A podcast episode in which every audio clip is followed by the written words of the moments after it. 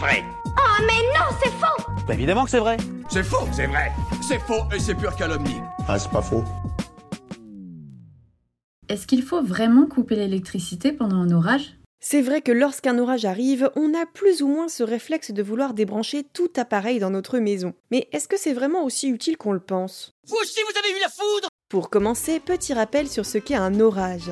Ce phénomène météorologique se produit lorsqu'il y a de l'humidité mais également une certaine instabilité dans l'air. Un courant d'air chaud monte rencontrer un courant d'air froid et des tas de petites gouttelettes se forment et créent un énorme cumulus qui peut peser plusieurs tonnes. Ce nuage est rapidement rejoint par d'autres du même type et devient alors un cumulonimbus, dont la largeur peut aller de 5 à 15 km. Comme il est traversé par des vents violents, les particules qui le constituent vont être agitées en créant de l'électricité statique. Cette friction fait qu'elle se charge négativement dans le nuage lui-même, tandis qu'au sol, on retrouvera une charge positive. Enfin, l'électricité du nuage est donc attirée par la Terre comme un aimant et l'éclair se déclenche. C'est la foudre, souvent accompagnée d'un bruit tonitruant et d'une forte pluie. Lorsqu'un orage se déclenche, il est souvent conseillé de débrancher certains appareils, parce qu'en effet, leur câble pourrait servir de relais pour la foudre qui suivrait le réseau électrique de toute votre maison. Ça pourrait provoquer une surtension qui pourrait endommager vos appareils. C'est ça qui fait marcher les télés Ben pas vraiment, c'est même plutôt le contraire et ça pourrait aller jusqu'à provoquer un feu. Sauf que... ça me questionne. Si le risque était si énorme, on aurait certainement bien plus de cas d'incendie ou d'électrocution en cas d'orage. Mais je n'ai pas l'impression qu'on en entende beaucoup parler, non? Alors que faut-il faire en cas d'orage dans sa maison? Il faut tous s'enfuir Non, peut-être pas quand même. D'autant que normalement, vous disposez déjà d'une protection efficace chez vous contre ces risques de surtension. Peut-être avez-vous entendu parler d'un paratonnerre. C'est une pointe métallique qui va canaliser la foudre à un unique endroit pour protéger votre maison et vous-même des impacts de la foudre. Il y a aussi le parafoudre. Même si on dirait que c'est la même chose, eh ben pas complètement. Ici, il s'agit d'un dispositif électronique que l'on doit installer sur son tableau électrique. C'est lui qui permet d'éviter que les surtensions générées par la foudre ne viennent griller vos appareils.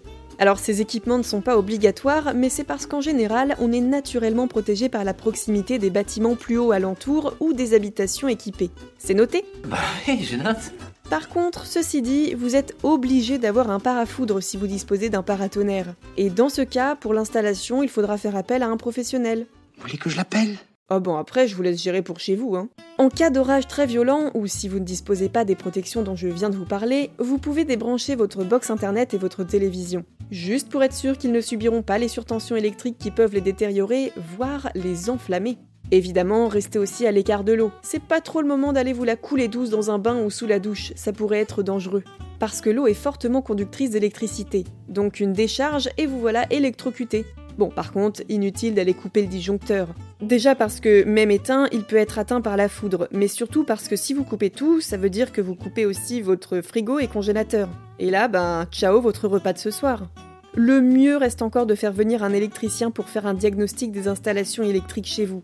Juste histoire de vérifier que tout est bien conforme en cas de phénomène météorologique de ce genre-là.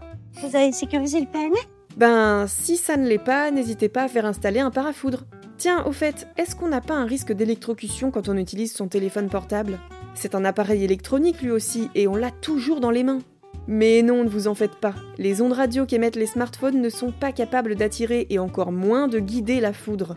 Heureusement, parce que si c'était le cas, les antennes relais qui utilisent le même type d'onde seraient tout le temps ciblées par l'éclair. D'autant qu'elles sont bien plus puissantes que notre smartphone, alors ce serait un sacré bazar. J'ai eu la trouille Tu m'étonnes, qu'est-ce qu'on ferait sans notre précieux téléphone? Surtout si on est coincé chez nous à cause d'un méchant orage. Et d'ailleurs, si on est dehors, on fait quoi? Il faut quand même prendre quelques précautions. Bon, déjà, si vous pouvez vous abriter rapidement, c'est le mieux. Rien que par confort, c'est quand même plus agréable d'être au sec. Mais par pitié, on ne s'abrite pas sous un arbre parce que si la foudre le frappe, elle vous frappe avec et l'arbre pourrait même prendre feu. On l'a dit tout à l'heure quand on parlait du paratonnerre, la foudre est attirée par les pointes et les pics, alors on range bien son parapluie et tout objet porté au-dessus de sa tête qui pourrait être pointu ou en métal. De même, éloignez-vous au plus vite de toute structure en métal très conductrice. Et puis sinon, ben courez vite vous mettre à l'abri dans un bâtiment ou dans une voiture. Tonnerre Foudre